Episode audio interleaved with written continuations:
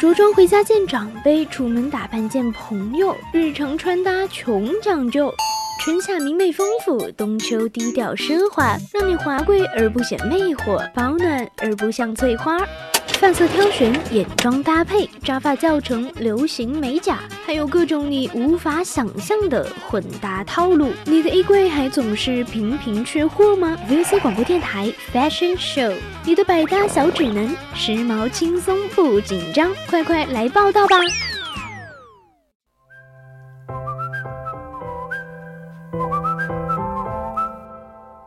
！You were only 17, looking at your windows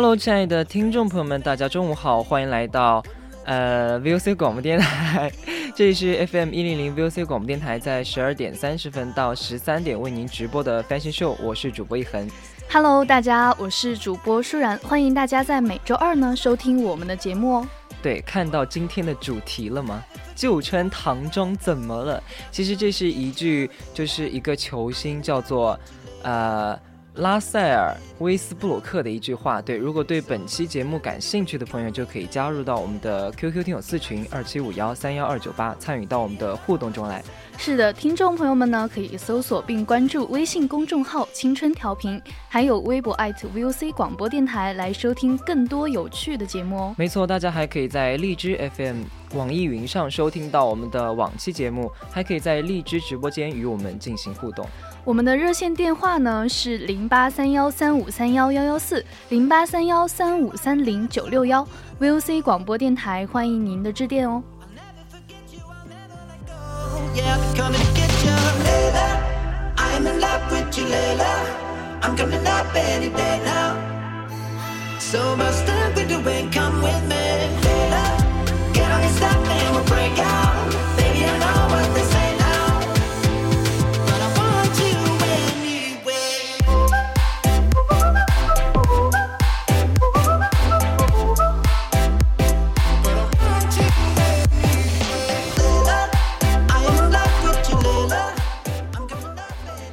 那前段时间，相信大家都知道篮球圈啊发生了很多事情，就是感觉挺让人闹心的。对，但是让人感到闹心之余呢，有舒心的事情出现。那除了那些保持客观中立态度的球员以及教练之外，那著名球星，呃，刚才说到的拉塞尔·威斯布鲁克，不仅在媒体采访中表明了对我们中国的喜爱，也用自己的实际行动表达了支持。对，一恒主播说的没错，维斯布鲁克呢在日本比赛期间穿上了一件极具中国风色彩的红色丝质刺绣唐装。对，没错，但不过就是出现那件事情嘛。但是到了呃街拍照片就是被传回美国过后，就不少的键盘侠就开始立即在网络上就是对他发出了声讨。但是即便是这个样子，微笑也没有屈服。对啊，他不但选择正面回应，我就穿怎怎么了，甚至甚至呢再次穿上了同样的唐装风格，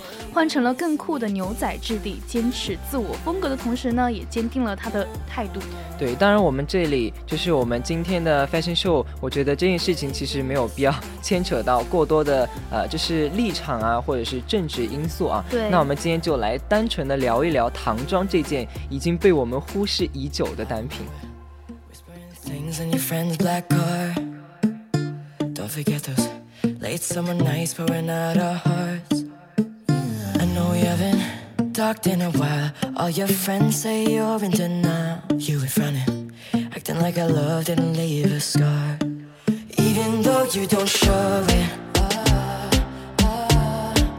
we both know that you know it. Moved on from this small town with a new crowd. You been missing me deep down. Yeah, you've been missing me deep down.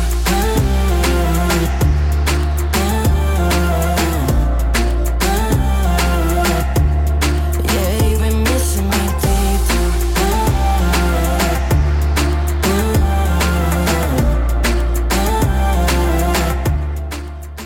那什么是唐装呢？唐装就是中国的传统服饰，指唐制汉服，为汉族服饰，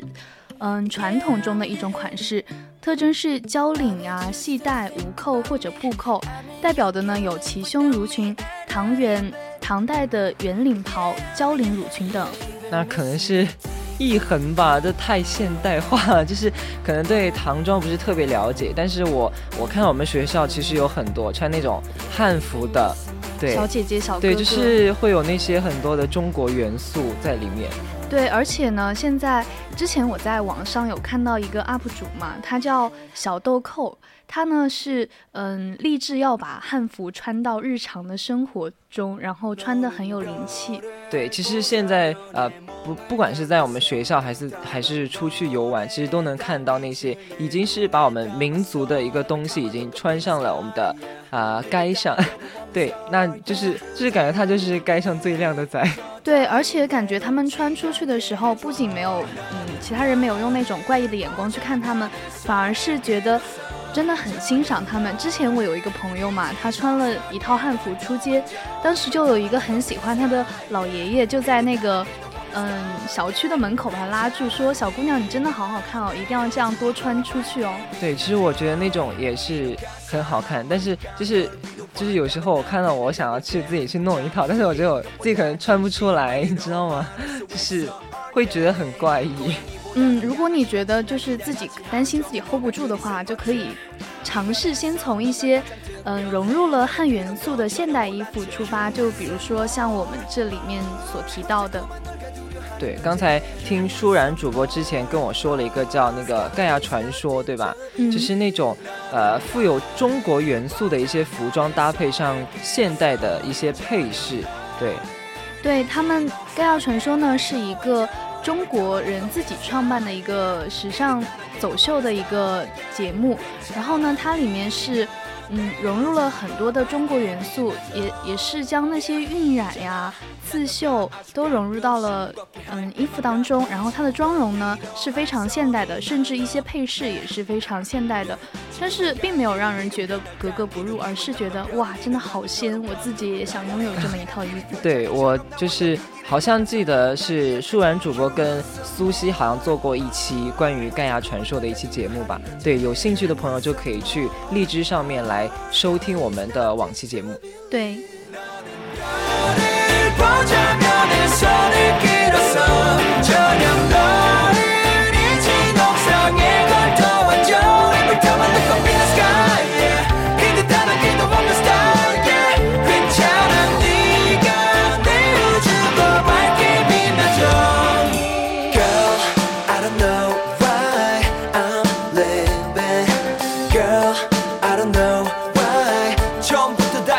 就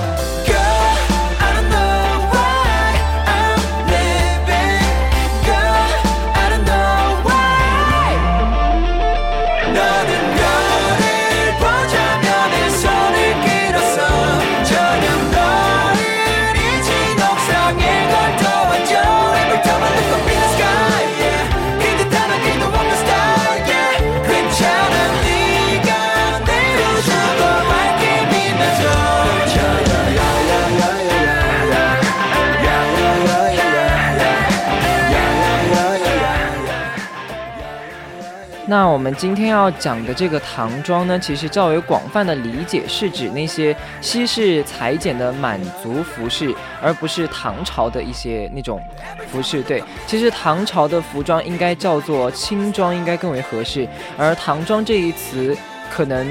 不是非常的适合。对，就像一恒主播说的这样，唐装的来源呢是来自于国外的唐人街，所以唐装是海外中国人之装，颇具有国际化的意味。没错而唐装呢吸收了满清服装具有的款式和面料，同时采用了西式服装的立体式的一个裁剪。对，那我们再解释一下，就是我们现在大陆所称的这种唐装啊，基本上就是那种清末的一些中式着装。对，那唐装应当是那种呃中式服装的一个统称。对，这主要是因为就是外国嘛，就是国外的那些都称华人居住的地方为唐人街，那唐人穿的衣服自然就应该叫做唐装了。那另外，国外的一些华人也有称中式服装为唐装的说法，所以唐装的取名就有了一些国国际化的味道。对，事实上呢，现在有一些街头的时尚品牌的唐装单品，跟过年穿的唐装并没有太多的不同哦，都是由中式设计加西式裁剪的一个产物。对，只不过前者的话会减少一些呃喜庆的元素，对，仅仅就保留一些，比如说中式立领以及盘扣，也就是那种呃纽盼盼扣嘛，算是中国结的一种。这些蕴存着中华传统文化蕴含的这些结构细节，对，就啊真的，就就刚刚才舒然主播也说，就是自己很喜欢这种。嗯，对，因为这种小小的这种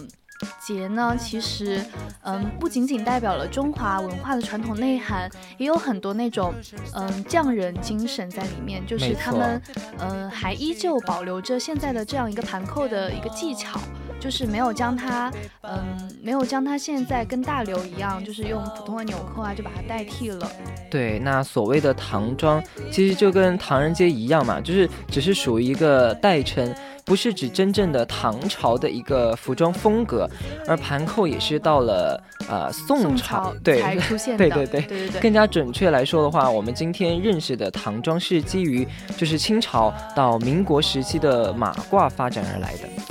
而这个地方不同的地方在于呢，马褂属于中式的一个裁剪，袖管跟衣身呢是一体成型的，而唐装采用的是西式的一个裁剪，袖管跟衣身分离开来的。对，那接下来这两张图的对比可以说就是非常明显了。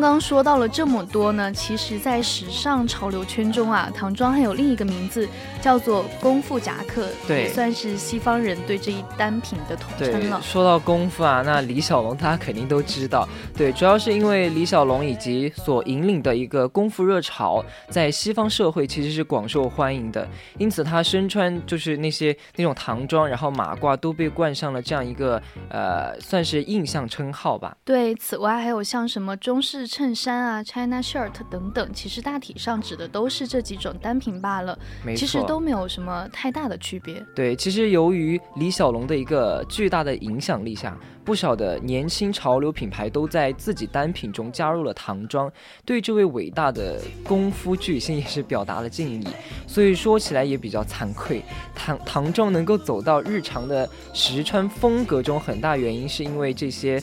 国外品牌的推动。对，例如贝普呢，早在二零零五年的时候就推出了一件带有国际标识的迷彩唐装，此后呢，更是时不时的进行复刻和推新。对，在国内的话，我记得最早应该是陈冠希的呃 Clot C L O T，在二零零七年的时候打造了一件，就是那件蓝色的唐装。嗯，这件蓝色唐装呢，采用了丝绸和棉质的一个结合，表面有 Gloat 的品牌结合与中国传统图腾的标志图案。这件初代的唐装呢，应该会有不少的老粉会记得。也是从这个时候开始呢，国内的唐装潮流也风靡过一阵子了。对他最近一次新出的唐装单品，应该是到去年在纽约时装周上发布的那个一八年的那个秋冬系列。虽然当时好像没有引起比非常强烈的反响，但也算是在践行陈冠希本人的，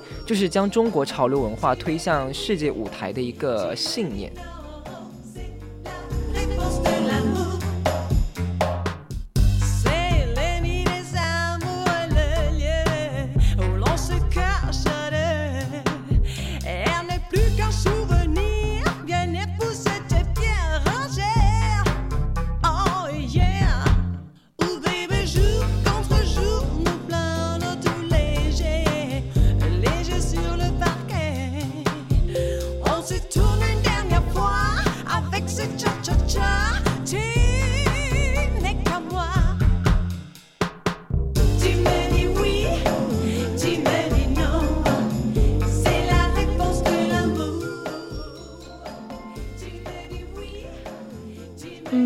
说到了余文乐嘛，其实作为国内潮流品牌的另一大先锋呢，余文乐的 Madness 与日本的潮流品牌邻里在二零一七年的在二零一七年的时候呢，推出过联名的牛仔唐装。采用水洗牛仔的布来打造，里面加入了毛毡内衬，是中国风与日潮的结合体现，有着不一样的那种复古感。对，其实事实上不少的日本品牌其实都推出过唐装，除了上面提到的这两位之外，还有其他品牌像啊 Softnet 或者是 Blue Blue Japan，还有 Human Made 等等，都是有相关的一些款式的。嗯，在品牌的一九年春夏系列中呢，就试出了一件以灰色牛仔布打造的唐装。对，这些唐装其实在细节上就会加入一些像做旧啊，或者是破坏的一个设计，就会显得更有古质感。但同时，灰色牛仔自身的一个时髦气质，以及加入的一些文字的点缀，就会让整体风格不会。太有复古味，对设计上取得传统与新潮的平衡，其实就比较耐人寻味了。嗯，还有一直以来都对中国文化元素情有独钟的街头之王。Sperm 在二零一四年春夏，还有二零一八年春夏，也都推出过唐装的一个单品。前后两次呢，分别以牛仔和丝绸的材质呈现。对，作为传统与潮流的一个呃集合的表现，唐装的款式和版型一直都都好像比较固定。对，很多品牌做出区别，也仅仅是在面料或者是啊一些细节上面进行改变。从原来的丝绸。嗯，到后来的丹宁，然后蓝染棉质，从传统的中国风元素图案到各种新潮的一些啊涂鸦字母。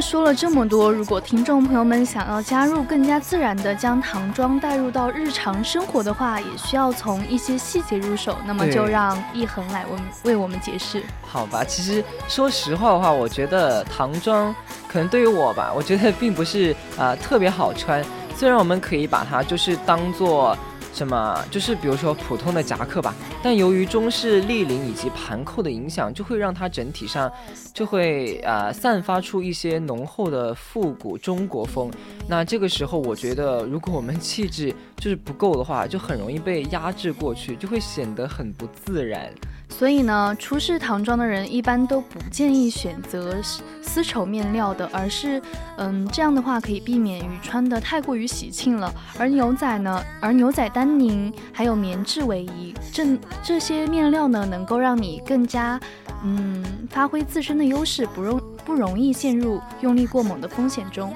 对我看这些图片啊，我觉得外国有人穿这种唐装，就哦不对，在说 唐装，我天哪，这。真的好合适，好好看。其实我觉得在这些吧，就是呃衣服或者是就是他们的面料，这种牛仔面料上面，其实常见的还有一些啊，像加入多口袋的款式，让这些唐装的整体风格效果就会偏向工装一点。对中国风兼具硬朗的格调，其实好像就不会太难驾驭了。对对对，这两年呢，工装风格也是非常的火热。这两种元素结合在一起呢，能够让更多的人来接受唐装这种风格。其实同样还有像迷彩元素的唐装，对迷彩遇上唐装，其实显目的一个。迷彩的图案所带来的一个军事风格就会更加的显著，就会弱化一些唐装元素本身的风格表现。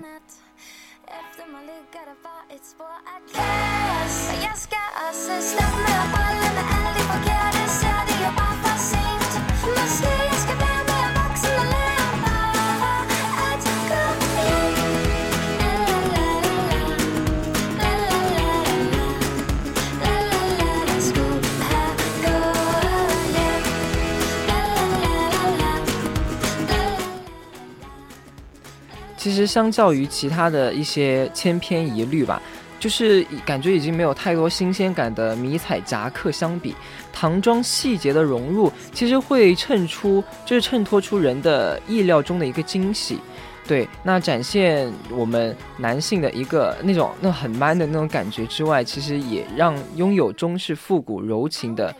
一种效果就会显得更加别致。对，值得注意的是呢，能够被称为唐装，必须是要有符合前文提到的两个细节标志，一个呢是中式立领盘扣，在后来许多的品牌改进款中呢，也能够见到普通翻领加盘扣的组合哦。对，严格来说，这些呃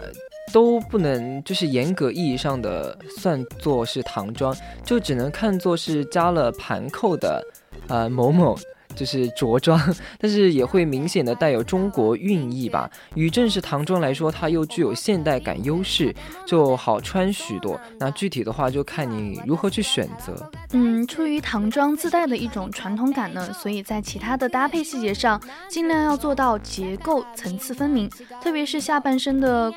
裤款啊，一定不能太过于拖沓，否则会过于老气。整齐整齐利落是最好的，给人复古唐装的风格，带出那种清变的感觉，对，要是穿想要穿的就是新潮个性一点的话，其实大家可以像微笑那种一样，就是用短裤来搭唐装，营造出一种长衣短裤的一个组合。对，其实这种上半身是复古感，下半身就是那种运动风的话，经典与潮流于这一节点相遇，